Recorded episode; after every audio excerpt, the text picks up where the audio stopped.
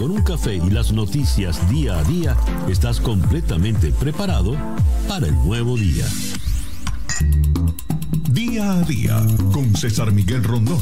A través de la 107.1 FM si estás en Miami. Y desde cualquier parte del mundo en todas nuestras plataformas digitales. Muy buenos días. Nos amanece ya este martes 27 de julio del año 2021 y son las 7 en punto de la mañana de este nuevo día. Acaba de transcurrir el primer minuto después de las 7.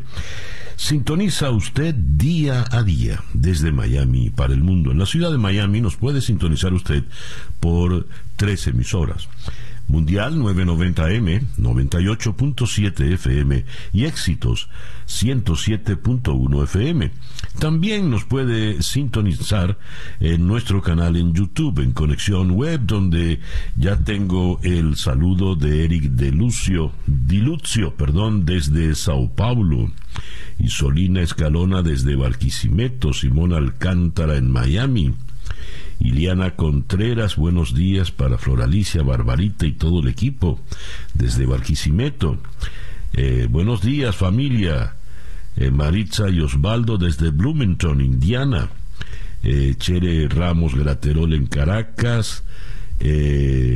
aquí nos saluda también Jesús Marrón en Orlando, Xiomara Pacheco con excelente música, sí señor, Xiomara, para ti especialmente. Eh, Cristian Bisbal en Bogotá. Eh, Efraín Cubero no nos dice, pero nos manda bendiciones. Amén. Muchas gracias. Javier Artiles en Mérida, Yucatán, en México. Carlos Cuevas en Filadelfia. Valentina Matos no nos dice dónde, pero bueno, gracias por su sintonía.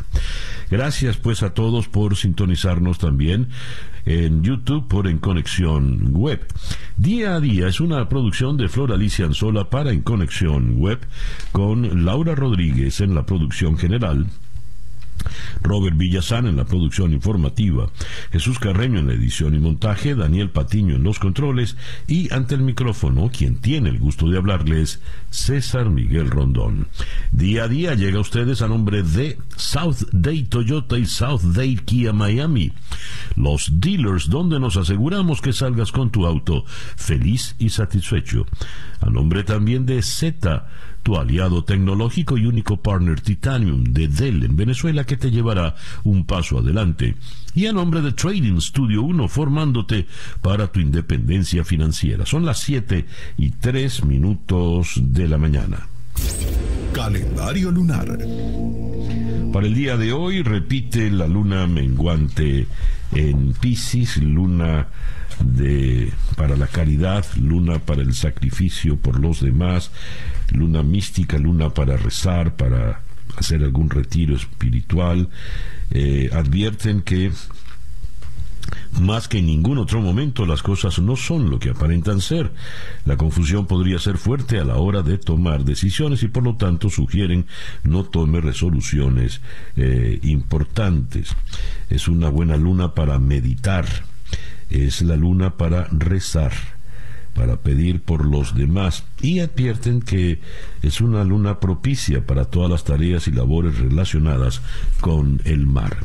Luna menguante en Pisces, Sol en Leo, cuando nos amanece este martes 27 de julio del año 2021 y que sea este para todos en cualquier rincón del planeta que usted se encuentre el mejor día posible.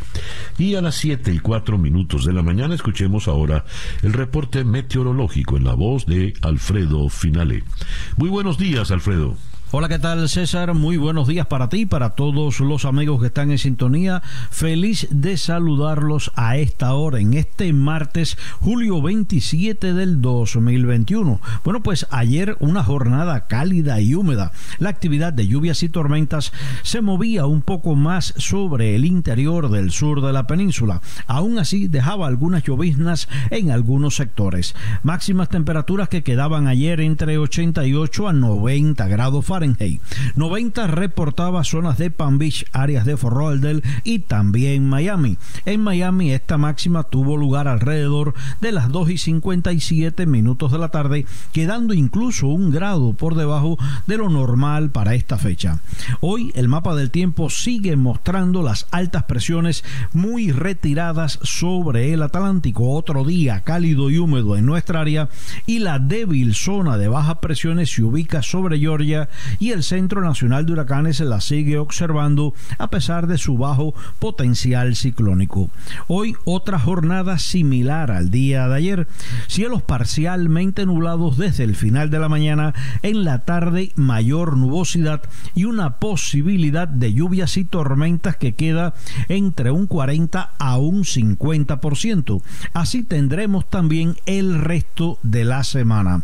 En cuanto a las temperaturas, quedando entre 88 a 91 grados Fahrenheit, con un índice de calor desde el final de la mañana alcanzando ya los tres dígitos. La mañana con vientos variables débiles y calma, la tarde con vientos del sur que alcanzan en el mar de 5 a 10 nudos, olas de dos pies de altura, la bahía ligeramente movida. Tuvimos hoy el amanecer a las 6 y 45 minutos de la mañana. Vamos a tener el atardecer a las 8 y 10 minutos dando paso a una noche parcialmente nublada con ligero potencial de lluvias. Seguimos transitando por la fase lunar de luna llena. Yo soy Alfredo Finale y les deseo a todos muy buenos días. Muchísimas gracias, Alfredo. Alfredo Finales, el meteorólogo de nuestra emisora hermana, actualidad 1040M, en la ciudad de Miami. Siete y siete minutos, Capicúa. Sintonizas día a día con César Miguel Rondón.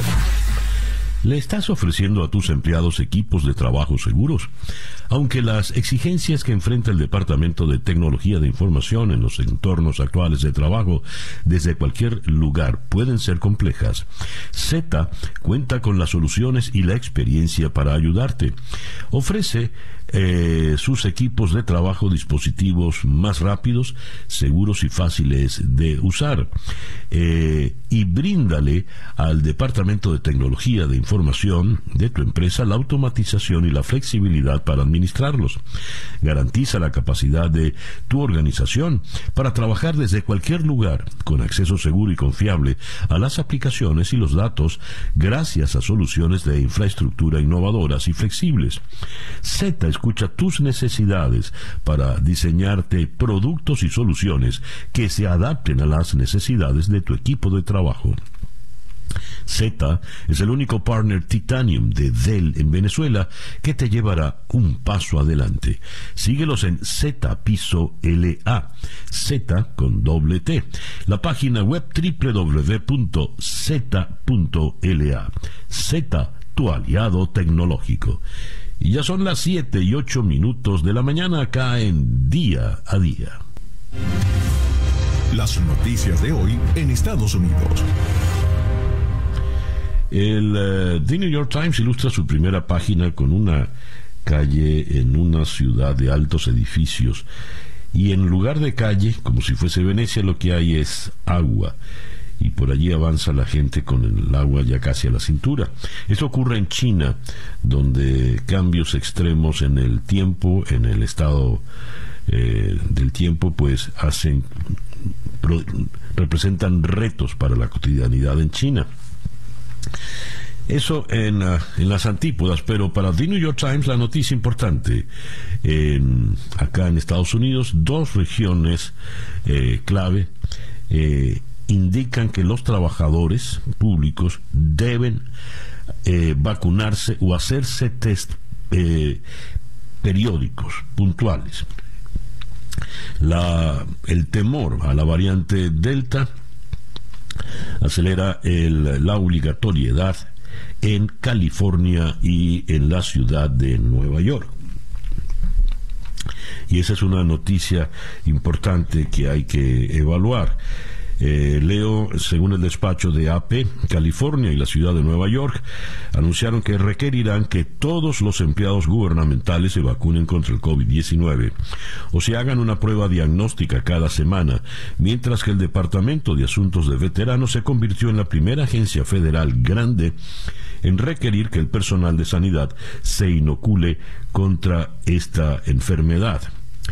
Mientras tanto, en, una posible señal de que las advertencias sanitarias cada vez más graves están siendo comprendidas por más estadounidenses, las tasas de vacunación comenzaron a subir otra vez, lo que ofrece la esperanza de que el país todavía pueda librarse del coronavirus si las personas que se han mostrado reticentes a recibir la vacuna finalmente se inoculan. Al, respecto, The New York Times tiene una referencia en primera página eh, importante. Los vacunados empiezan a señalar y a acusar eh, con furia, vehemencia, ira a los que no se han vacunado. Esta es la nueva medida, pues, la nueva parte partición en, en, el pueblo norteamericano, donde todo está, por lo visto, eh, eh, polarizado. Se informa igual en el Washington Post como noticia fundamental, eh, crece la necesidad de obligar a la gente a vacunarse. Eso ya pasa a ser un tema urgente. En otras informaciones, Meses después, los oficiales de policía del eh, DC en Washington vuelven eh, a vivir el trauma que representó el asalto del 6 de enero de este año. En el día de hoy, eh, un panel del Congreso investigará, comienza a investigar la letal insurrección en el Capitolio, en el Capitolio, en un entorno hiperpolitizado, según AFP, que amenaza con socavar los esfuerzos para comprender qué condujo al ataque del 6 de enero. Seis meses después de que una turba de partidarios del entonces presidente Donald Trump irrumpiera en la sede de la democracia de Estados Unidos, en lo que fue el peor ataque a la legislatura desde la guerra de 1812, el público de Estados Unidos escuchará el primer testimonio sobre aquel día ante un comité selecto que también desata polémicas partidistas en Washington. Los primeros en presentar sus testimonios serán eh, los eh, agentes, seis agentes de policía y allí hablará también una de las representantes eh, republicanas, la congresista Liz Cheney. También hay espacio hoy para el tema de los incendios. Más de 85 incendios forestales arden en Estados Unidos mientras los bomberos trabajan sin descanso. Eh, Aproximadamente 22.000 hombres y mujeres trabajan en sofocar estos incendios. En California, el incendio Dixie ha consumido cerca de 200.000 hectáreas y está contenido en un 22%. Eh, remolinos, nubes de fuego y cielos nebulosos es el comportamiento extremo de los incendios y es solo un adelanto de lo que está por venir. El presidente de Irak, Mustafa al-Qasimi, está en Washington, se reunió en la Casa Blanca con el presidente Biden y este anunció que el cese de la misión de combate de Estados Unidos en Irak eh, se dará para finales de año. El mandatario dijo que en una nueva etapa con Irak nuestra cooperación contra el terrorismo continuará y el papel del ejército de Estados Unidos será entrenar y ayudar a las fuerzas iraquíes contra el grupo yihadista Estado Islámico. El presidente Biden también habló eh, de los latinos. Según la, reseña de The New York Times, eh, los latinos eh, abandonados por los demócratas se inclinaron hacia el partido republicano. Ahora Biden los quiere de regreso, según el titular en primera del New York Times. En La Voz de América, Leo, Biden asegura a los latinos que su administración siempre los respaldará. Afirmó el presidente que su intención es lograr la aprobación de una reforma inmigratoria y otra que les permita enfrentar las disparidades de acceso a servicios de salud, entre otras desde arreglar nuestro sistema de inmigración hasta crear empleos, empleos y aumentar los salarios de las comunidades latinas para proteger su sagrado derecho al voto. Mi administración siempre los respaldará, lo prometo, dijo el presidente eh, Biden. Volviendo al tema del COVID, eh, ahora estamos en crisis, dice el alcalde del condado de Orange, allá en Orlando.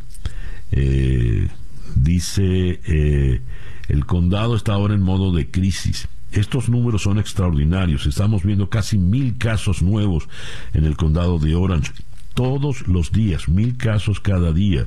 Esos son los números que vimos en el pico más alto del año pasado, dijo el alcalde Jerry Demings. Eh, ahora estamos en modo de crisis. Nosotros como comunidad debemos trabajar juntos para frenar eh, la propagación. Los residentes todavía se están vacunando, pero a un ritmo lento. Necesitamos mover la aguja más rápido. Esto en un condado que vive fundamentalmente, por supuesto, del turismo. Y cierro con esta información. El secretario de Defensa Lloyd Austin eh, se convertirá esta semana en el primer miembro de la administración Biden en visitar el sudeste asiático ante el aumento de la tensión con China.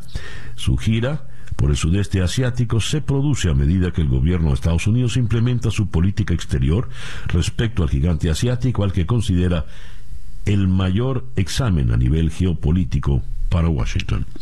El reloj indica en este momento 7 y 20 minutos de la mañana. Estas son las noticias de Venezuela. Leo en la primera página virtual del diario El Nacional, llegada de la variante Delta del coronavirus obliga a acelerar la vacunación. Se vuelven a encender las alarmas.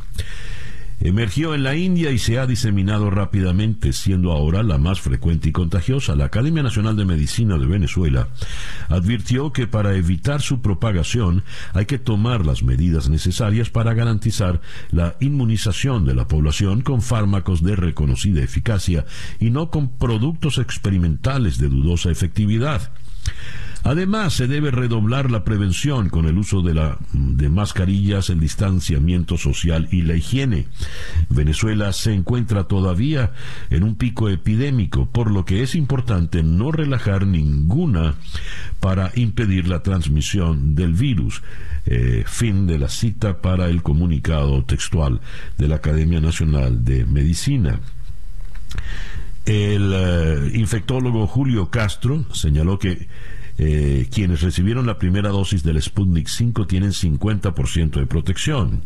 El doctor Castro dijo que pueden esperarse hasta 90 días entre la primera y la segunda aplicación, pero que tienen que recibirse ambas porque el componente del vector viral, que es un adenovirus, es diferente. Y esto es realmente importante porque en la pésima planificación mm, para eh, las vacunas en Venezuela por parte del, del régimen, pues no contemplaron que los vacunados se iban a quedar sin la segunda dosis.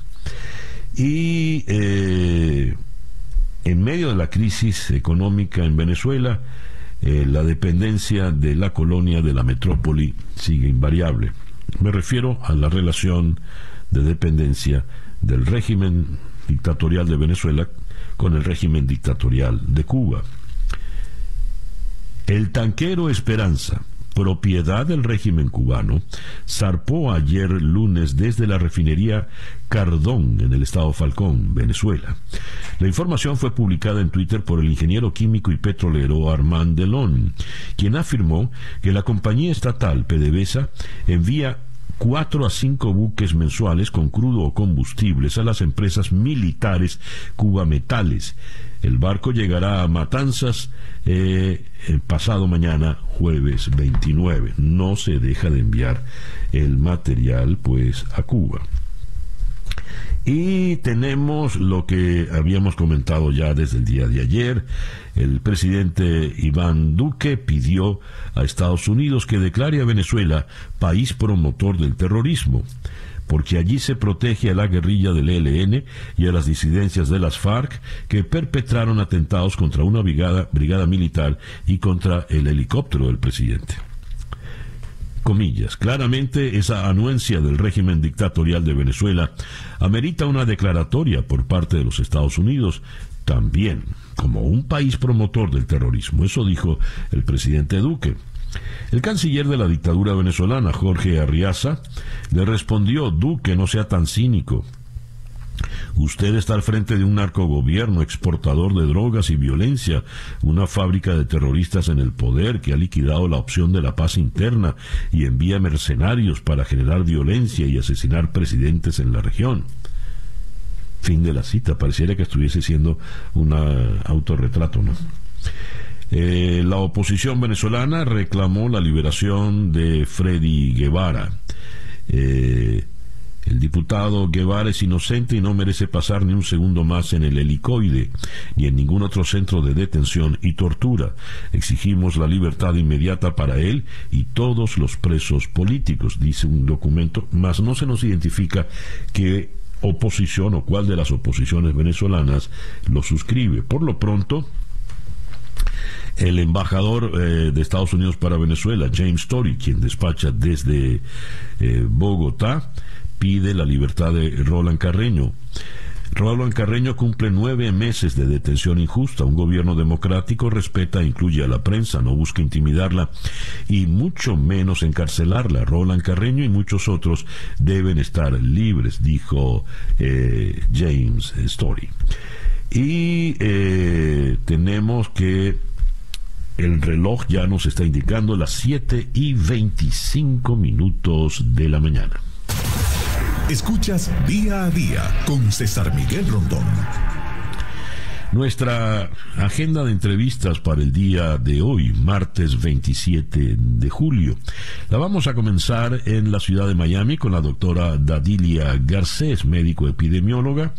Con ella ah, abordaremos el incremento de contagios por la variante Delta y los casos de vacunación que empiezan a hacerse obligatorios en algunas regiones de Estados Unidos. De Miami iremos a Washington para conversar con Adam Isaacson director para la veeduría de defensa en la oficina de Washington para eh, América Latina, WOLA. Con él abordaremos la solicitud del presidente Duque de declarar a Venezuela como país promotor del terrorismo. ¿Se dará esa posibilidad? Eh, ¿Qué implica esto? Luego eh, regresaremos a Miami para conversar con eh, Daniel Pedreira él es eh, investigador de la historia política de Cuba y secretario del Pen Club de escritores cubanos en el exilio. Con él vamos a abordar la actual situación en Cuba. Gobiernos de 21 países, incluidos Estados Unidos y cinco latinoamericanos, condenaron los arrestos y detenciones masivas de manifestantes en Cuba. En Miami seguiremos luego con Joseph Hagel, analista político experto en temas del Medio Oriente. El presidente de Túnez, Kais Zayed, suspendió al Parlamento y se atribuyó plenos poderes. Esto es, eh, en la práctica, un golpe de Estado. ¿Qué pasó con la eh, joven democracia tunecina. Eh, en, eh, de, Miami subiremos a Nueva York para conversar con el economista José González. Se espera para el día de hoy la reunión de dos días de la Reserva Federal, el Banco Central de Estados Unidos. se espera que deje sin cambios las tasas de interés y divulgue sus perspectivas a corto plazo. Esto lo analizaremos con el economista González. Y vamos a cerrar en Ciudad de México con el analista internacional Fausto Pretelín. El presidente de Bolivia, Luis Arce, de visita en Ciudad de México, respalda la solicitud de Andrés Manuel López Obrador de una vez más el discurso izquierdista, acabar con la OEA para crear una organización realmente autónoma, es decir, sin Estados Unidos. El complejo de la izquierda latinoamericana con Estados Unidos. Pues bien, esta será nuestra agenda, nuestra ronda de entrevistas para el día de hoy. El reloj eh, nos indica en este momento 7 y 28 minutos de la mañana. Día a día. Si buscas comprar o hacer un list de tu automóvil favorito, puedes hacerlo en tu propio idioma y con los asesores más calificados en South Day Kia Miami y South Day Toyota. Además, puedes eh, adquirir el vehículo a través de Internet y sin salir de casa escribe a southdaykia.com o southdaytoyota.com. También puedes llamar por el 786-673-8130. Y si eres nuevo en Miami y te acogiste al TPS, eh, South Day Group te ofrece financiamientos especiales. Ellos son inmigrantes como tú, venezolanos como tú, por eso te entienden, hablan tu mismo idioma. Te invito a que los visites y puedas conseguir ese auto que tanta falta te hace en una ciudad como esta, donde las distancias son tan, tan largas. Síguenos en South Day Toyota y South Day Kia Miami en Instagram, arroba South Day Kia y arroba South Day Toyota. Instagram, Facebook y Twitter. South Day Toyota y South Day Kia Miami, los dealers donde nos aseguramos que salgas con tu auto feliz y satisfecho. El reloj indica 7 y 30 minutos. Hacemos una pausa muy breve y ya regresamos con el editorial en día a día. Para estar completamente informado antes de salir y que usted debe conocer. Día a día con César Miguel Rondón.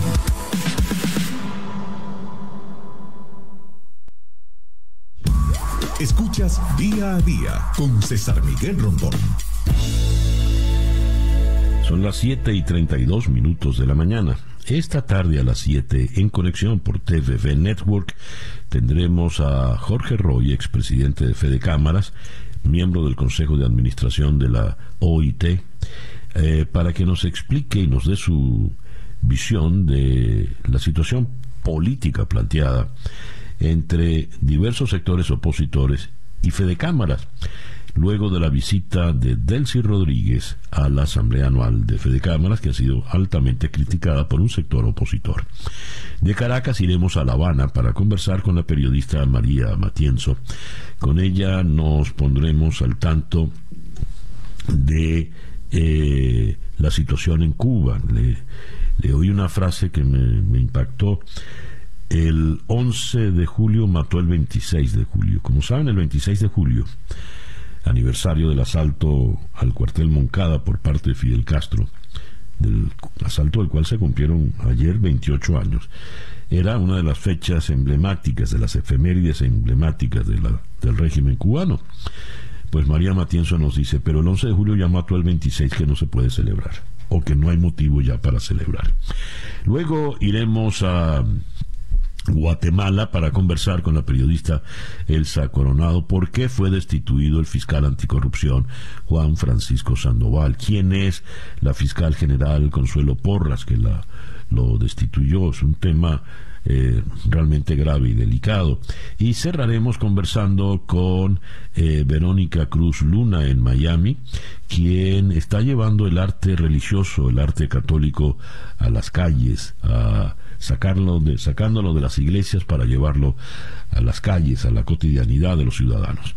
Eso esta noche en conexión a las 7 horas del este en TVV Network, canal 427 en DirecTV, 654 en Comcast. El reloj indica en este momento las 7 y 34 minutos de la mañana. El editorial con César Miguel Rondón. He vivido en tres oportunidades en Estados Unidos. Una en los tempranos años 70, otra a finales de esa década y comienzos de los años 80, y ahora, cuando sorpresivamente no pensaba vivir fuera, pero las circunstancias nos han obligado. En las dos veces anteriores, el público norteamericano vivía en una suerte de democracia imperturbable. Nadie se refería mayormente a ella. Eh, el presidente estaba en Washington, era polémico o no tanto, en el primer caso, por ejemplo, fue nada menos que, que Richard Nixon, en el segundo caso fueron los años finales de, de Jimmy Carter y luego la entrada de Ronald Reagan, pero la política estaba allá, lejos de la cotidianidad del pueblo norteamericano. Luego de la presidencia de Donald Trump, o quizá después de la presidencia de Barack Obama, algunos analistas sitúan el punto de inflexión en uno o en otro, indistintamente, la política pasó a ser un asunto cotidiano.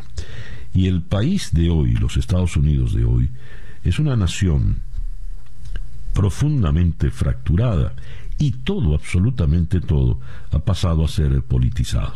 Una experiencia parecida la tenemos en algunos países latinoamericanos, Venezuela, por ejemplo, pero que esto se vive en Estados Unidos no, no era para nada un hecho normal.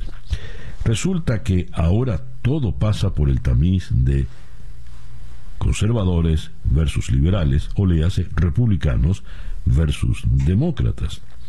Si usted se vacuna, entonces usted es demócrata y los índices de vacunación son más altos en los estados gobernados por los demócratas.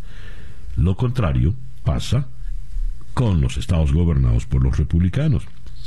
Pero la salud pública no puede verse como un hecho eh, político de ninguna manera, y mucho menos como un hecho político partidista. El presidente Donald Trump en su momento hizo del uso de la mascarilla una declaración política. No me la pongo porque eh, XXX y le dio COVID. Nunca confesó, como se ha sabido ahora, que tuvo acceso a las medidas, a las medicinas experimentales más sofisticadas y más efectivas, que tuvo cualquier cantidad de médicos a su servicio y disposición. Nunca lo reveló. Salió quitándose, salió de nuevo al público quitándose la máscara y advirtiendo que era casi un Superman, ello, entre otras cosas, porque estaba en campaña electoral. Pues bien, a la fecha de hoy, eh, no se pudo lograr la meta que se había establecido el presidente Biden de el alto porcentaje de gente vacunada. Y eh, se le atribuye esto a esa fractura política que se vive en Estados Unidos hoy. Y se ha llegado entonces al extremo de que con la variante Delta por delante hay que tomar medidas drásticas. Como leíamos más temprano, el Estado de California y la Ciudad de Nueva York exigen al personal que trabaje en las oficinas públicas o están vacunados o tienen que hacerse pruebas periódicas, semanales en el caso más distante. Y el The New York Times en la mañana de hoy señala un hecho que no deja de preocupar. Con la firma de eh, Ronnie Karen Rabin, da cuenta acá del enfrentamiento eh, cargado de odio y rabia de los vacunados que acusan a los no vacunados de la crisis que se está viviendo. Ciertamente no vacunarse no es una decisión personal, es una decisión que afecta a las personas que le rodean. Y ante esa actitud basada en superchería, o vaya usted a saber que tienen ahora las autoridades que hacer obligatorio el, el hecho de vacunarse. Es una pena cuando la fractura de una sociedad llega a estos extremos. El reloj indica 7 y 39 minutos de la mañana. El reloj indica en este momento las 7 y 42 minutos de la mañana. Escuchemos ahora el reporte olímpico con Iraín Torres. Tokio 2020. Toda la información sobre la jornada diaria de los Juegos Olímpicos.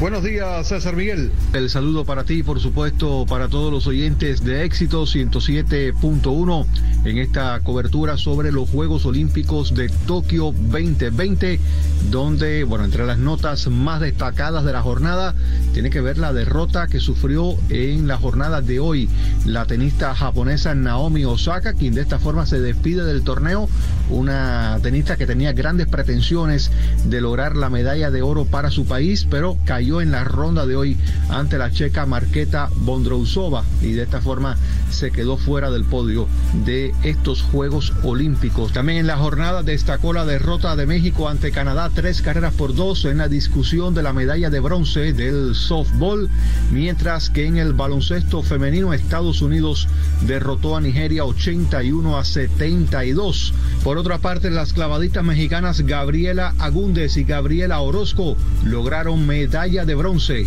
en la plataforma sincronizada.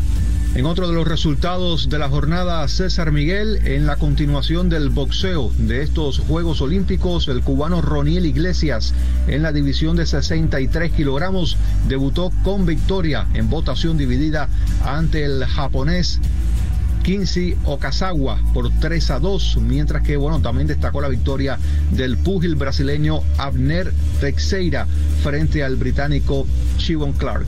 Por su parte, Brasil conquistó su primera medalla de oro del evento gracias a la actuación de Ítalo Ferreiro en el surfing y de esta forma ahora los sudamericanos tienen una medalla de oro, dos de plata y dos de bronce. Este es un reporte de lo que ha estado aconteciendo en las últimas horas dentro de los Juegos Olímpicos. Yo soy Iraín Torres y la invitación para que usted continúe junto a César Miguel Rondón aquí en Éxitos 107.1. Muchísimas gracias, Iraín.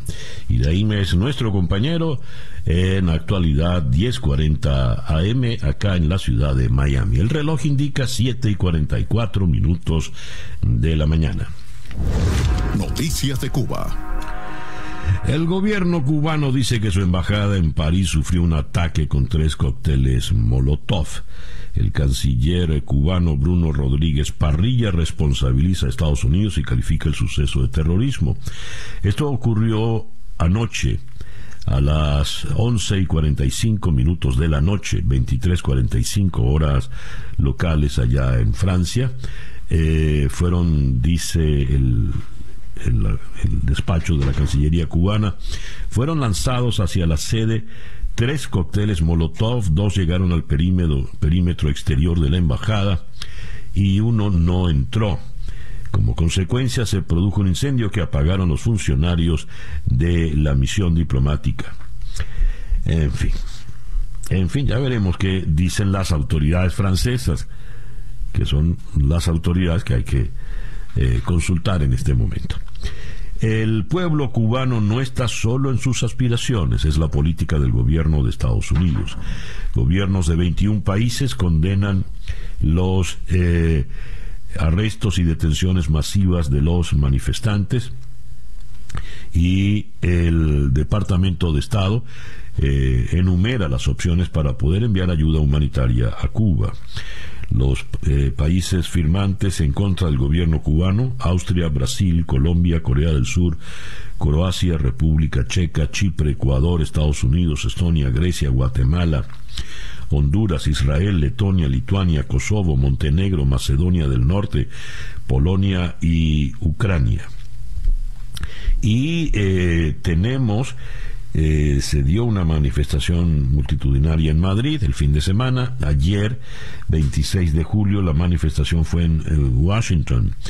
Y eh, allí estuvieron el senador por Florida, Rick Scott, el congresista Díaz Balar, quien pidió al gobierno de Biden que hiciera más, pidió abiertamente la intervención. Mm, no se sabe si pide Díaz Balar la intervención militar, pero está, está absolutamente descartada.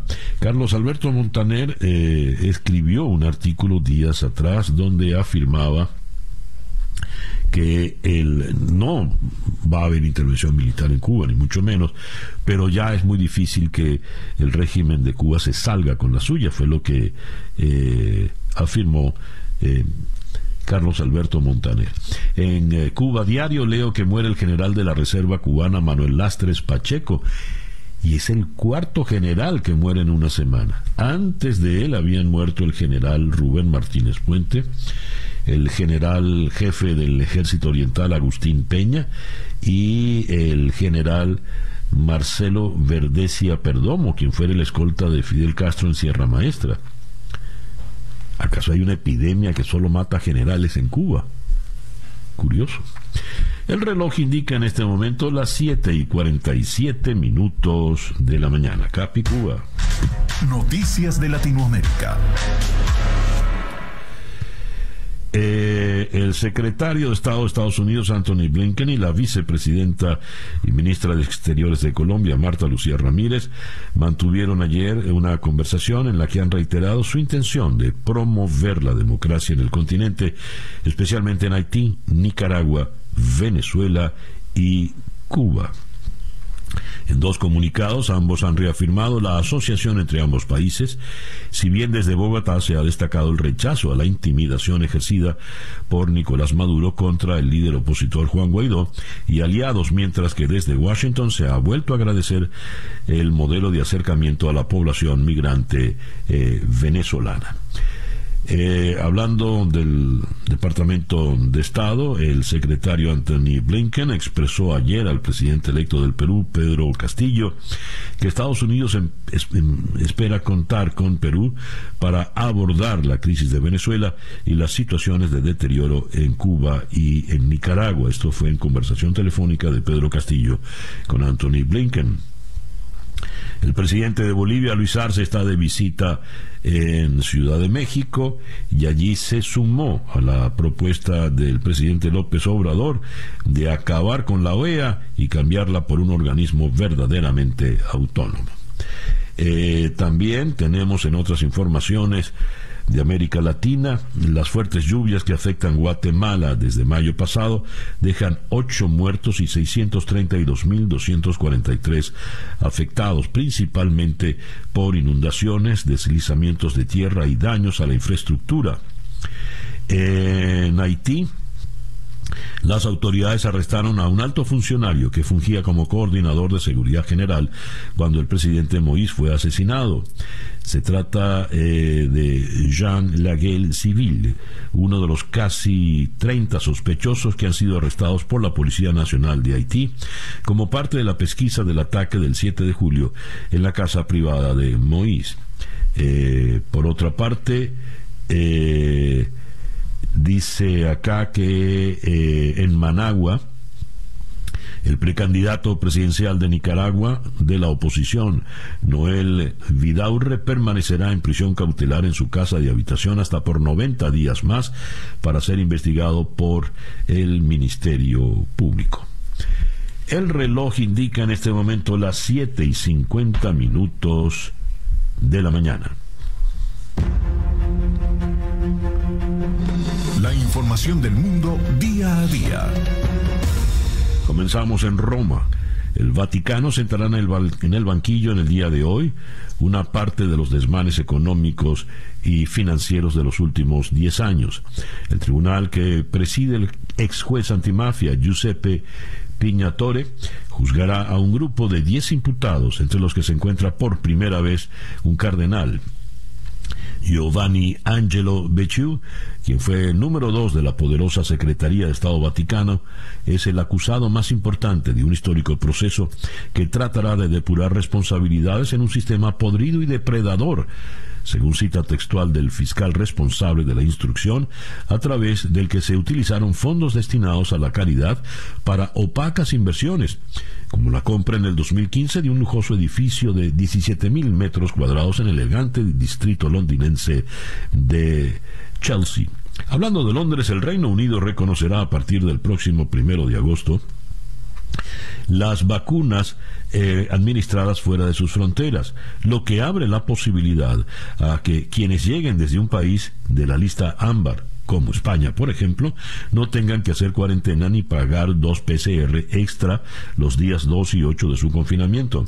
Boris Johnson, sin embargo, sigue haciendo política de la pandemia y como ha reconocido su secretario de vacunación, en un primer momento la medida podría beneficiar únicamente a aquellos expatriados británicos que hayan tenido que inmunizarse fuera de su país.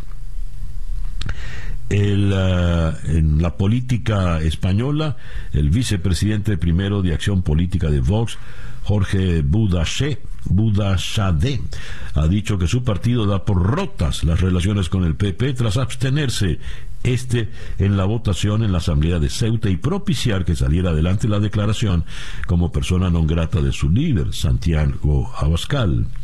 En rueda de prensa se ha referido a las declaraciones eh, perdón, eh, declaraciones de ayer del presidente Ceutí Juan Jesús Vivas del PP, que ha justificado la postura de su partido al entender que Abascal pretende establecer cordones sanitarios en la ciudad. Y tenemos que, eh, esta es una noticia que tiene que ver más, suena a, a cotilleo, hombre. Corina Larsen, la examante del rey emérito, demanda ahora por acoso al rey emérito. El Alto Tribunal de Justicia británico ha hecho pública una demanda civil por el delito de acoso presentada por los abogados de Corina Susan Wittgenstein contra Juan Carlos I, actualmente rey emérito. La demanda fue elevada en diciembre del 2020 y según fuentes jurídicas, el rey emérito conocía el texto y la iniciativa desde hace meses. La examante de Juan Carlos I denuncia a lo largo de 200 folios lo que califica como presunto acoso por parte de Juan Carlos I, responsabilizándole del seguimiento abierto y encubierto que habrían realizado agentes del Centro Nacional de Inteligencia Español en Londres, donde ella reside, y en Monte Carlo, la otra residencia de la señora Larsen. Este acoso se habría producido, según la demanda, a partir del 2012. Larsen solicita una compensación no cuantificada por daños y perjuicios. Uf. Y cerramos con algo que no es tan ligero, sino muy, muy grave. Eh, después de que el presidente tunecino Kais Said suspendiera el Parlamento durante 30 días y sacara de su cargo al primer ministro Hisham Mechichi, los enfrentamientos entre adherentes al presidente Said y los simpatizantes del presidente del Congreso, Rachet Ganouchi, tuvieron lugar en las cercanías del Parlamento durante el día de ayer. La agitada jornada política que tiene a Túnez sumido en una crisis no terminó allí. El presidente Said decretó el cese de los ministros interinos de Defensa y Justicia y eh, determinó que, según sus palabras, buscan recuperar la paz social y salvar el Estado y la sociedad. Esto, sin embargo, es visto por todos como un simple caso de golpe de Estado. Son las 7 y 55 minutos de la mañana acá en Día a Día. Día a Día con César Miguel Rondón. Nuestra ronda de entrevistas del día de hoy la comenzamos aquí en Miami con la doctora Dadilia Garcés, ella es médico epidemiólogo. Doctora Garcés, muy buenos días, gracias por atendernos. Muy buenos días, César. A ver, se ha llegado al punto de que eh, el estado de California, por ejemplo, la inmensa ciudad de Nueva York, le exijan a los empleados públicos o están vacunados o presentan pruebas de PCR eh, periódicas. Eh, tan grave es la situación que se nos ha planteado a nivel nacional con la variante Delta. Eh, lamentablemente sí, estamos viendo unos números que están creciendo de una manera muy rápida en las últimas semanas y es por combinación de factores. Las personas tenemos que terminar de entender que no es solo un virus, es nuestro comportamiento lo que también influye muchísimo en cómo ese virus se va a transmitir y va a impactar nuestras vidas. El estar en verano, el haber dejado de usar mascarillas, el no tener una tasa de vacunación adecuada para este punto, ha llevado a que la nación y muchos estados realmente empiecen a tomar medidas más dramáticas para tratar de proteger a su población. A ver, en el estado, en el caso puntual del estado de Florida y la situación en eh, Miami, ¿Cómo la ve usted, doctora Garcés? Mira, el estado de la Florida tenemos varios focos de picos de la variante Delta de hospitalizaciones favorablemente. No hay tantos fallecidos porque los vacunados han protegido esta tasa de mortalidad. Sin embargo, dentro de los que han fallecido están las personas no vacunadas, que aparte de eso es un grupo muy joven. Los condados que hasta ahorita se han visto más afectados obviamente son los condados más turísticos.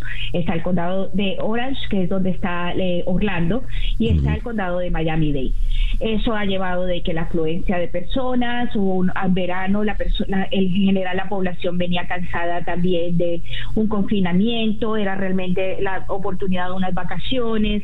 Por otro lado, ocurrieron eventos, sobre todo aquí en el sur de la Florida, como fue lamentablemente la tragedia de Miami Beach, que trajo población no solo dentro de Estados Unidos, ni dentro del mismo estado, sino a nivel internacional. Ese grupo de movilización masiva combinado con grupos de personas vacunadas a medias y no vacunadas ha llevado que tengamos esta eh, alta incidencia de casos en la Florida y especialmente en estos condados. Esta mañana me detuve en una nota que publica The New York Times en su primera página, donde advierten cómo los vacunados empiezan a acusar a los no vacunados de la crisis que estamos padeciendo, lo cual ya le da otro carácter al tema de la pandemia. Eh, ¿Cómo se podrá superar esto? ¿Cómo, ¿Qué hacer con los no vacunados? ¿Y cuál es el riesgo real que representan para la población en general? Mira, esto no es eh, uno de los problemas que hemos tenido aquí en Estados Unidos principalmente, y ha sido global, pero aquí principalmente en Estados Unidos, ha sido el tinte político o de mis derechos y tus derechos. Aquí todos tenemos el derecho a la salud, aquí todos tenemos el derecho a tener una vida digna, afortunadamente. También tenemos el derecho a expresarnos, pero en salud pública tenemos que pensar que todos tenemos el derecho de continuar nuestra vida y el derecho a no enfermarnos en colectivo. ¿Qué es lo que va a llevar a esto? espero que no se lleve a extremos, pero sí, respondiendo directamente a tu pregunta, las personas no vacunadas están jugando tres roles importantes. Uno, se pueden enfermar a sí mismas, que sería el aspecto individual, y se pueden enfermar severamente o fallecer. Pero en ese proceso de enfermarse están transmitiendo mucho más la enfermedad y por otro lado están pasando a ser personas que como el sistema inmune no está entrenado para atacar el virus porque no están vacunados, le está dando oportunidad al virus a recibir más información, crear modificaciones o mutaciones y crear probablemente unas variantes que sean mucho más resistentes y difíciles de tratar y más fáciles de transmitir. Así que se están jugando un rol muy importante. En estos momentos, esta porción de personas no vacunadas son las que se están volviendo la parte importante de la epidemia. Doctora Garcés, muchas gracias por atendernos en esta mañana. Gracias a ustedes por la invitación. La doctora Dadilia Garcés es médico epidemióloga acá en, eh, ella es profesora en Miami Dade College, nos habló acá en la ciudad de Miami. Ocho en punto de la mañana, una pequeña pausa y ya regresamos con día a día. Para estar completamente informado antes de salir y que usted debe conocer. Día a día con César Miguel Rondón. Subimos en la geografía, llegamos a la ciudad de Washington, donde en la línea telefónica está Adam, Adam Isaacson del WOLA. WOLA es la oficina de Washington para asuntos latinoamericanos. Adam, muy buenos días, muchas gracias por atendernos. Muy buenos días, gracias por invitarme. Adam, el presidente Iván Duque le ha pedido a Estados Unidos que declare a Venezuela promotor de terrorismo por su apoyo a los grupos armados, por darle cobijo, santuario al ELN y a la disidencia de las FARC en territorio venezolano. Desde donde dice el gobierno colombiano surgió todo el plan y la preparación para el atentado que sufrió su helicóptero en la ciudad de Cúcuta. Tengo dos preguntas. Uno, ¿es factible que Estados Unidos declare a Venezuela eh, país promotor del terrorismo? Y si es así, ¿esto qué implicaría? Por favor. Pues sí, siempre es uh, factible uh, poner a, Venezuela en la lista de países promotores, aunque habría que hacer uh, algún cambio, porque en este momento Estados Unidos no reconoce al régimen de Nicolás Maduro como Estado. acordémonos que ya hace más que dos años Juan Guaidó ha sido reconocido como el verdadero presidente de Venezuela para Washington. Entonces, la lista que mantiene el Departamento de Estado son los patrocinadores ah, estatales de terrorismo. Y si no son Estado, es difícil agregarlos a la lista. Tal vez puede ser una entidad que promueve o apoya el terrorismo, pero ya varios de los miembros del régimen de Maduro ya están en la lista de los sancionados para eso. Pero aún así, si, si Venezuela se encuentra en esa lista de, de patrocinadores estatales, ¿qué implica eso? Las sanciones no son muy importantes para un país que ya mantiene malas relaciones con Estados Unidos, porque lo que realmente es es un recorte de ayuda militar, un recorte de ayuda económica y una prohibición de ventas ah, de armas.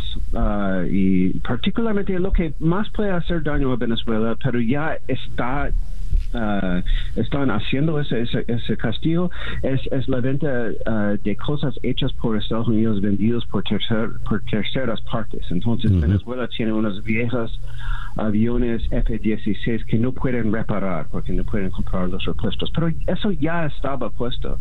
Entonces las sanciones no son muy importantes, es más el poder simbólico. Ya veo. Ahora, eh, eh, ahí en lo que usted dice se plantea la contradicción evidente. Para Estados Unidos el presidente es Guaidó, pero el verdadero presidente, el que controla el poder en Venezuela, es Maduro y su dictadura. Eh, y a quien pide Duque que se castigue, se señale, es a Maduro, no precisamente a Guaidó. ¿Qué se puede hacer en un caso como este? ¿Qué, qué es lo que en realidad está pidiendo el presidente Duque? Bueno, creo que el presidente, presidente Duque quiere que Estados Unidos y también la Unión Europea metan a Venezuela en una lista que en este momento realmente solo tiene Irán, uh, Sudán, uh, Venezuela y cuál, cuál es algún otro país más que no tengo aquí enfrente.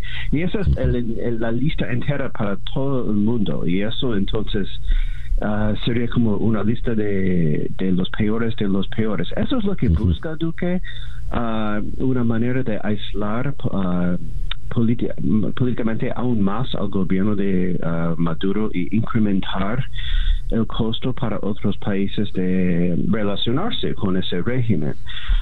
pero otra vez, es, realmente es más simbólico que algo que realmente tiene dientes.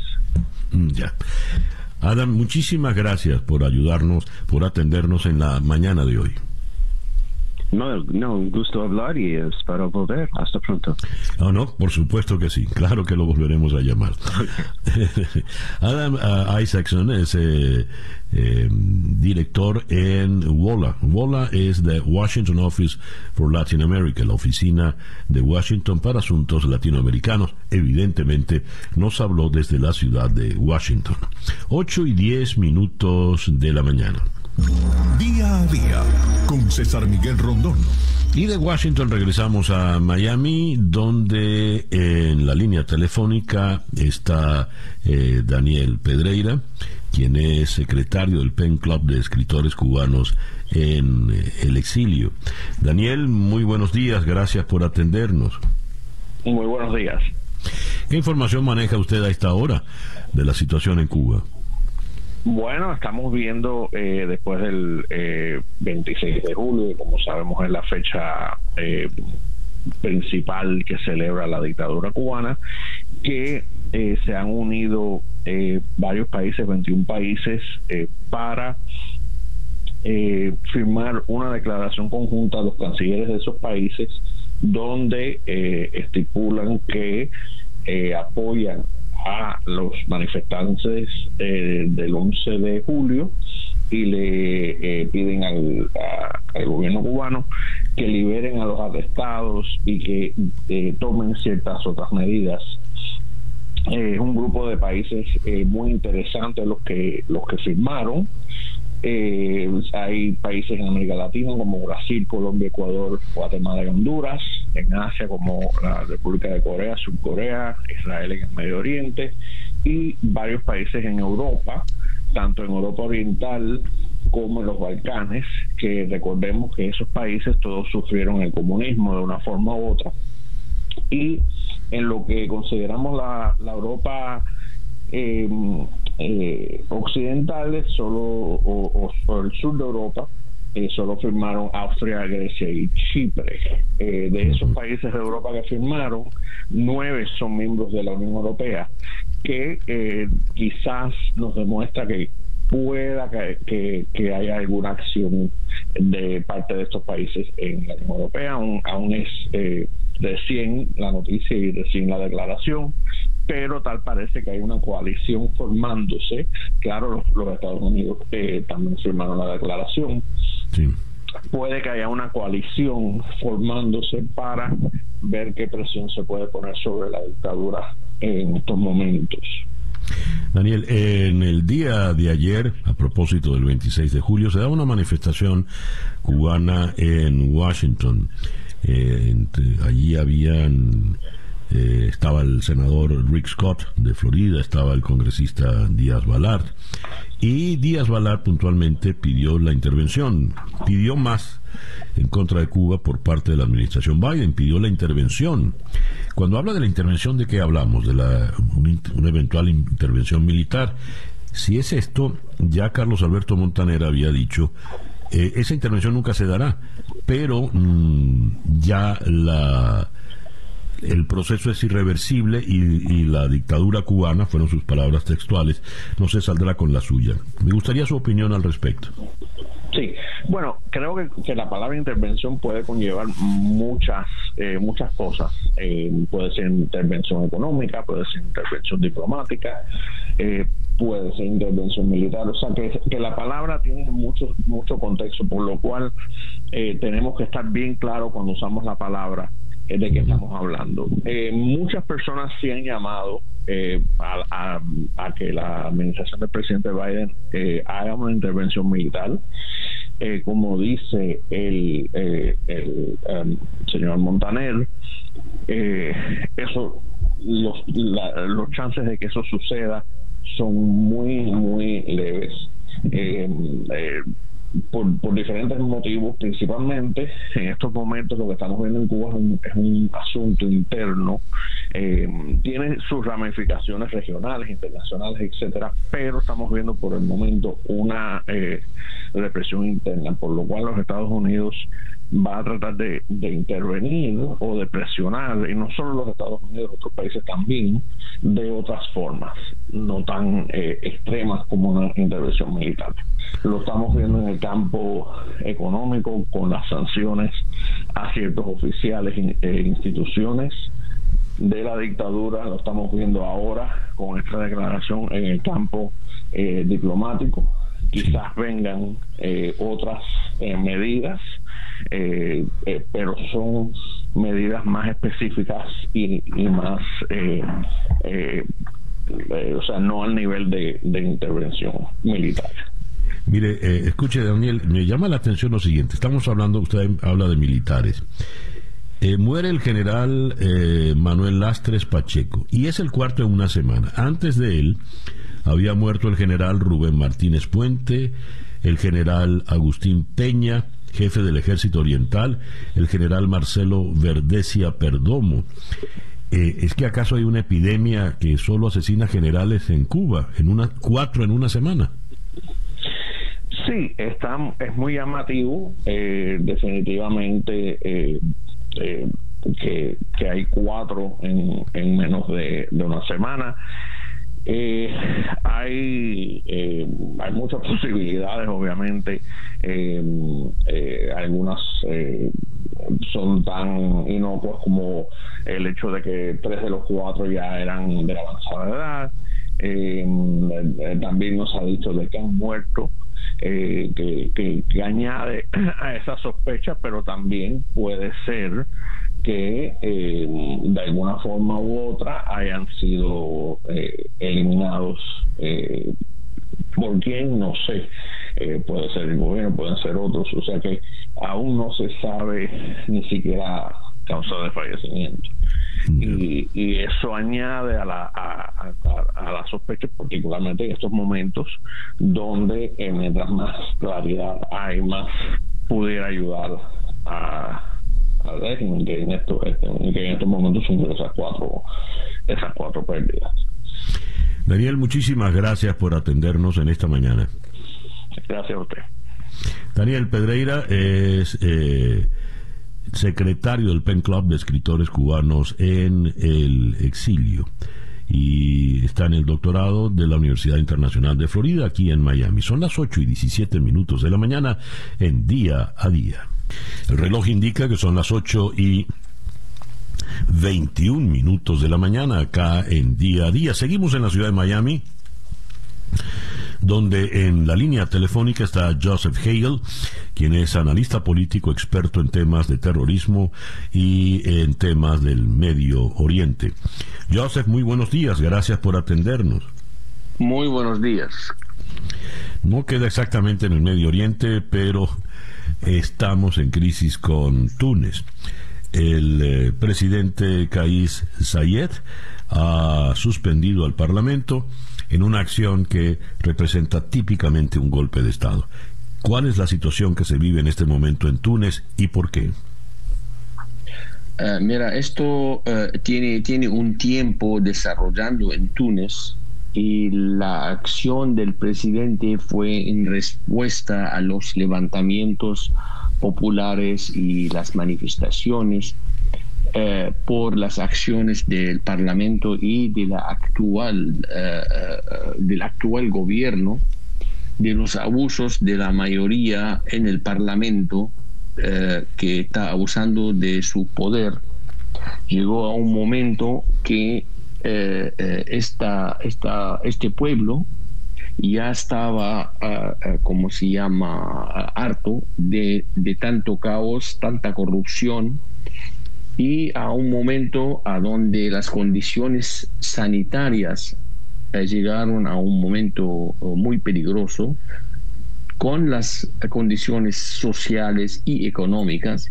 Entonces, el, presidente usó una cláusula de un eh, de, una constitución que ha hecho los mismos eh, eh, diputados que están en la mayoría ahora en el Congreso tunecino.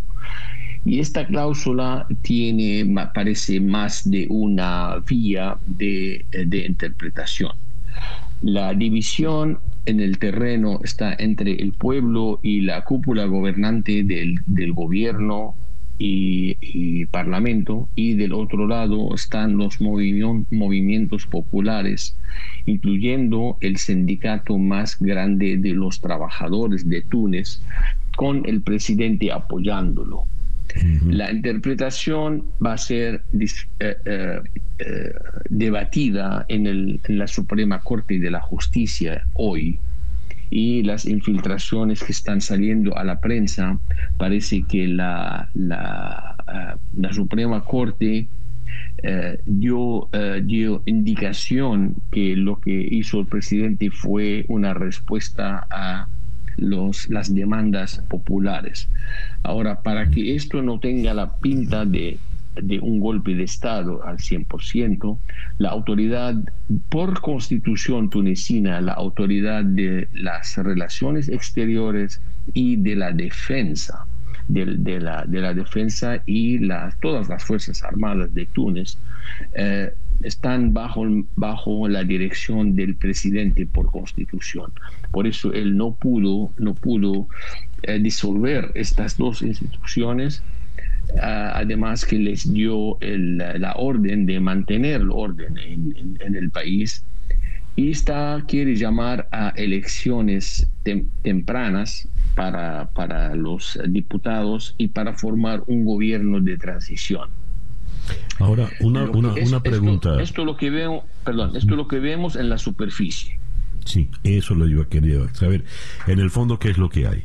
¿Quiénes son los que realmente están enfrentados? En el fondo lo que hay, la hermandad musulmana con la dirección de, la Unión General de los Clérigos Musulmanes Eruditas, eh, eh, con un clérigo muy controversial a nivel de todo el mundo musulmán que se llama Al-Qardawi, basado en Qatar.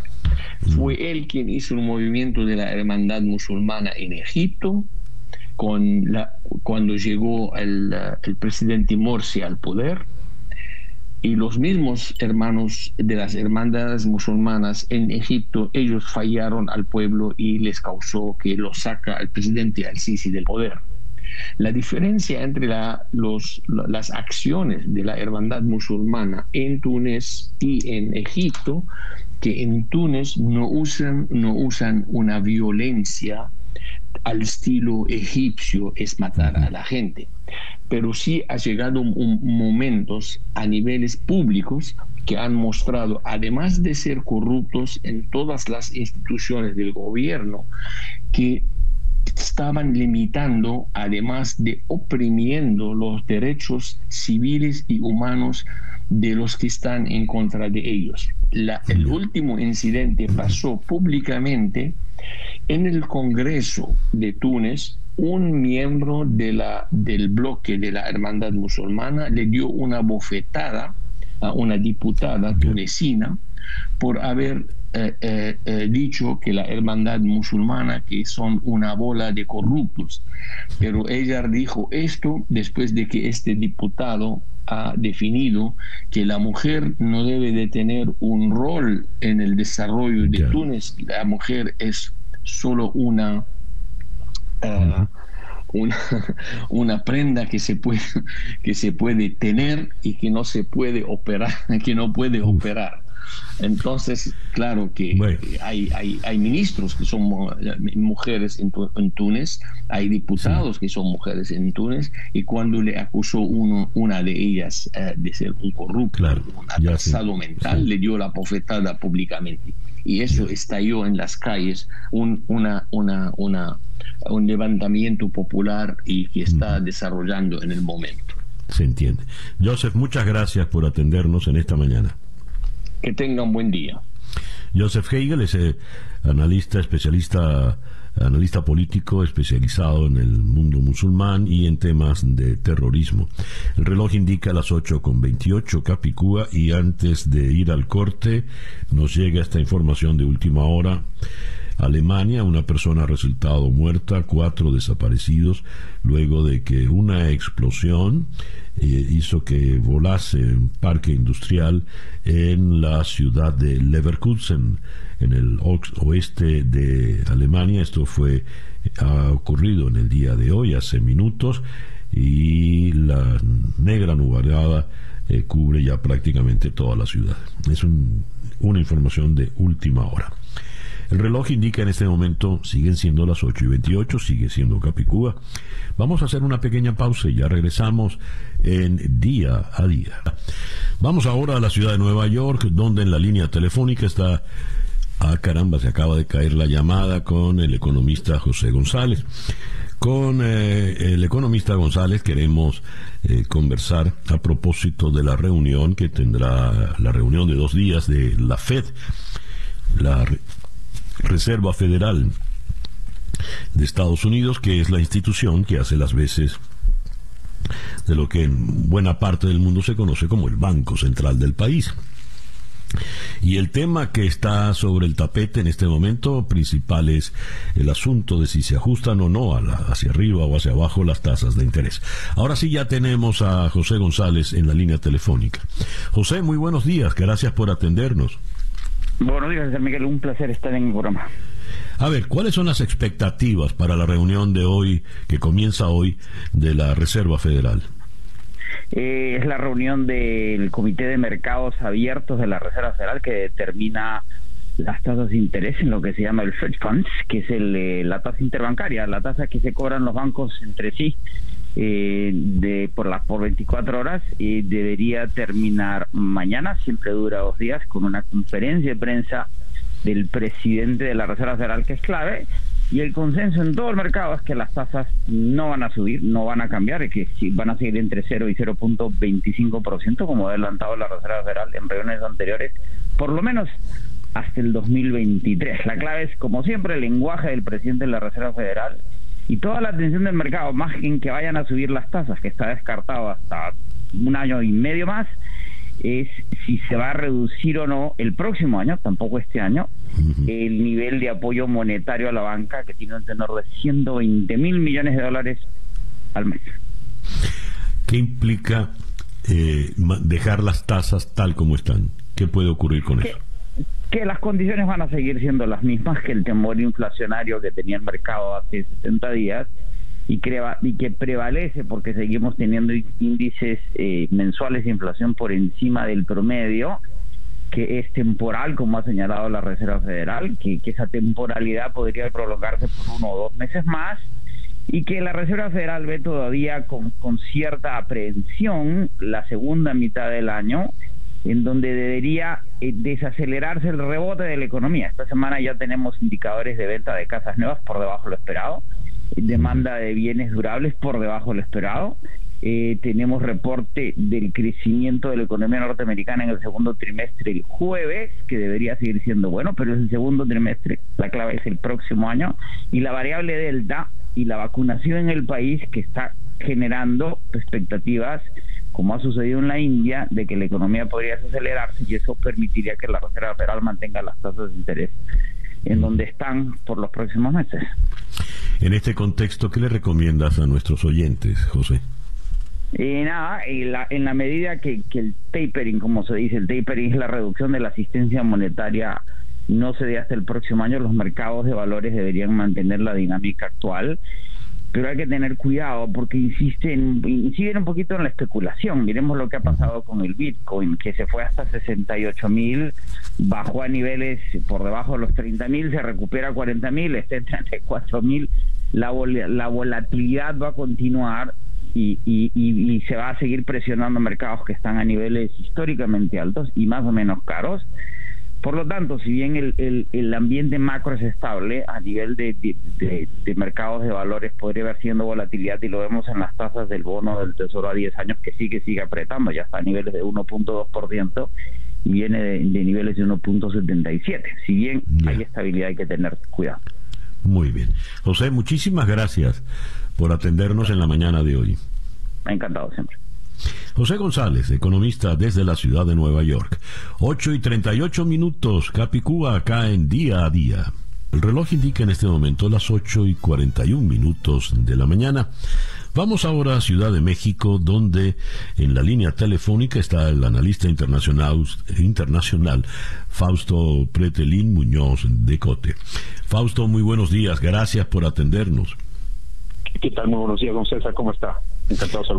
Gracias. Fausto, eh, parece ser que es una vieja obsesión del pensamiento izquierdista en América Latina.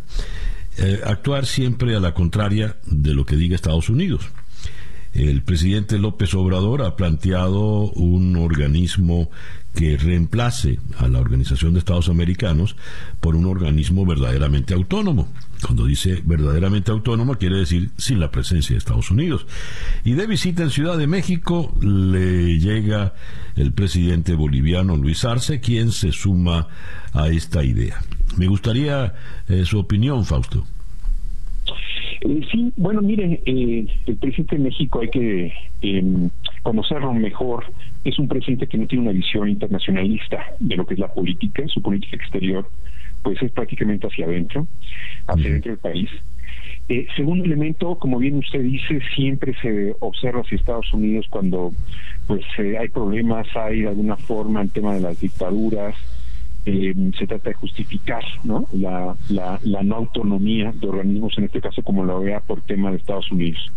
Pero mire, el tercer elemento yo me gustaría decirle, don Miguel, que ya existe CELAC, pero CELAC es una, un mecanismo eh, intoxicado ideológicamente, me parece, eh, que no cuenta en este momento con la participación de Brasil, que difícilmente podría suplir a la OEA eh, que vea eh, de alguna manera pues es el único mecanismo hemisférico, no hay ningún otro eh, en términos políticos que vaya desde Canadá hasta la Patagonia. En resumidas cuentas, don Miguel, no hay posibilidad de que sea sustituida la OEA Entiendo que el presidente López Obrador eh, y el gobierno de México esté molesto con Luis Almagro. Digo, lo entiendo porque quizás eh, Almagro eh, eh, ha polarizado algunos, algunas de las decisiones. Creo que su papel como secretario pues es eh, extender puentes entre los países. Yo lo entiendo, es decir, es muy difícil eh, tolerar a tres dictaduras en este momento, eh, como es Venezuela, Nicaragua y Cuba. Eh, pero bueno, esa es, esa es la situación. Es muy difícil y sobre todo es muy muy aventurado decir que podríamos crear una especie de Unión Europea en nuestro en nuestra área, ¿no? Me, me, gustó la definición de la CELAC intoxicada ideológicamente, pero no es como, como un poco burdo, porque no me gusta López Obrador, voy a lanzar toda mi artillería y acabo con el organismo que dirige López Obrador. Eh, que dirige Luis Almagro, sí. Eh, yo creo que lo, los organismos... Sí, perdón, eh, Luis Almagro, disculpe la, la confusión. No, no, no problema entendí muy bien. Eh, yo creo que los organismos, hay, eh, los mecanismos están para quedarse y si los y si y si uno quiere verlos en el futuro hay que cuidarlos. Eh, son las personas y los funcionarios quienes las dirigen. En muchas ocasiones nos va a gustar quienes estén al frente, en otras no. Eh, nadie es una monedita de oro para todo el continente. Es evidente que, siempre habrá diferencias, pero eso no significa que hay que destruir o hay que desintegrar el organismo. Siempre son perfectibles siempre eh, son mejorables y lo, lo, más importante es que hay que por aportar aportar soluciones en lugar de calificar o descalificar a organismos uh -huh.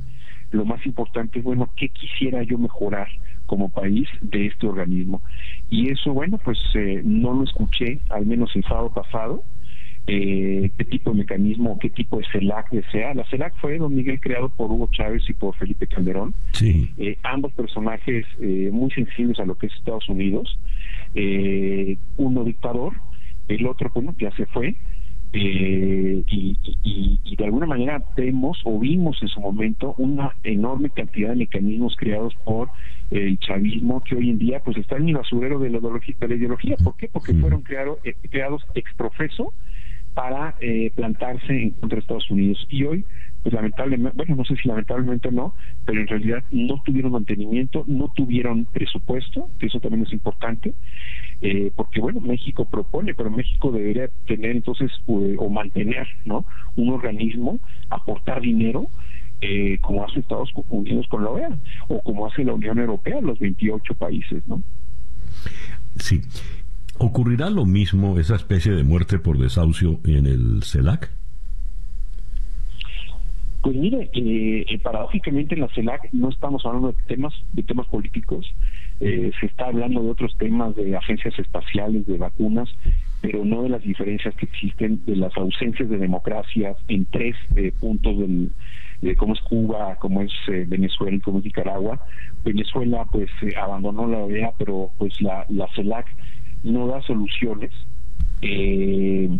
Eh, no critica la ausencia de derechos humanos, eh, no solamente en esas tres dictaduras, en otras regiones también que están sufriendo mucho, incluyendo México, por el tema de que el narcotráfico está comiéndose territorio, eh, las crisis en Chile y en Colombia, eh, lo que puede llegar a venir a, en, en, Perú, ¿no? Eh, con, un, con un personaje que no tiene experiencia política como es eh, Pedro Castillo. Es decir, mientras la CELAC no esté cumpliendo sus objetivos, pues la CELAC podría estar de alguna manera pues acercándose a su final, porque en realidad, eh, insisto, cuando fue creada, pues fue creada por un dictador y, y está ahí su huella permanente. Sí. Fausto, muchísimas gracias por estos minutos en la mañana de hoy. Es un placer saludarlo como siempre. Hasta pronto, Miguel. Gracias. Fausto Pretelín Muñoz de Cotes, el editor internacional de El Economista desde Ciudad de México. 8 y 47 minutos de la mañana. Día a día con César Miguel Rondón. ¿Cómo alborota un chisme, no? Un, una noticia de esas que llaman de cotilleo. Hice una breve mención esta mañana y ya me han pedido que por favor ahonde en el tema. Lo que tengo es esta nota del país de Madrid. La leo para ustedes. La firma Ernesto E. Kaiser. El alto tribunal de justicia británico ha hecho pública una demanda civil por el delito de acoso presentada por los abogados de Corina Susain Wittstein contra Carlos Juan Carlos I, actualmente rey emérito. La demanda fue elevada en diciembre de 2020 y según fuentes jurídicas, el rey emérito conocía el texto y la iniciativa desde hace meses. La examante de Juan Carlos I, la señora en cuestión, denuncia a lo largo de 200 folios lo que califica como presunto acoso, harassment en inglés, por parte de Juan Carlos I, responsabilizándole del seguimiento abierto y encubierto que habrían realizado agentes del Centro Nacional de Inteligencia Español en Londres, donde ella reside, y en Monte Carlo, su otra residencia. Este acoso se habría producido, según la demanda, a partir del 2012. La señora Larsen solicita una compensación no cuantificada por daños y perjuicios. Según se afirma en la demanda, Juan Carlos I le donó 100 millones de dólares en el 2012 y posteriormente le exigió su devolución opuesta a su disposición.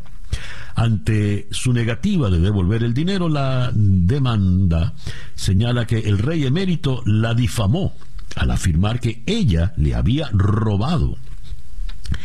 Incluso puntualiza la señora Larsen, Juan Carlos I habría informado al actual rey de Arabia Saudí, Salman, de este presunto robo, como también al actual príncipe heredero de la colonia saudí. Fue precisamente el rey anterior saudí, Abdulaziz, quien envió a Juan Carlos I a su cuenta secreta en Suiza, en el Banco Mirabeau de Ginebra, 100 millones de dólares el 8 de agosto del 2008. Esa transferencia es investigada en Suiza desde agosto de 2018 como una operación de blanqueo de capitales agravada. Parte del dinero oculto a la hacienda española fue presuntamente usado para gastos personales de Juan Carlos I y más tarde, en el 2012, ante cambios en la legislación helvética, fue transferido a la señora Corina Susain Wittgenstein a la banca Gonet en Bahamas. En España se desarrollan en el Tribunal Supremo tres investigaciones sobre cuentas y operaciones opacas de Juan Carlos I. Aunque la demanda de Larsen se dirige exclusivamente contra Juan Carlos I, se apunta en ella a la participación activa del exdirector del CNI, el general Félix Sanz Roldán, en los supuestos seguimientos a Corina. El general ha admitido haber viajado a Londres en mayo de 2015 para reunirse con la examante del rey en el Hotel Connaught. Un juez designado por el alto tribunal británico asumirá ahora la investigación y tendrá un máximo de 18 meses para realizar la instrucción del caso.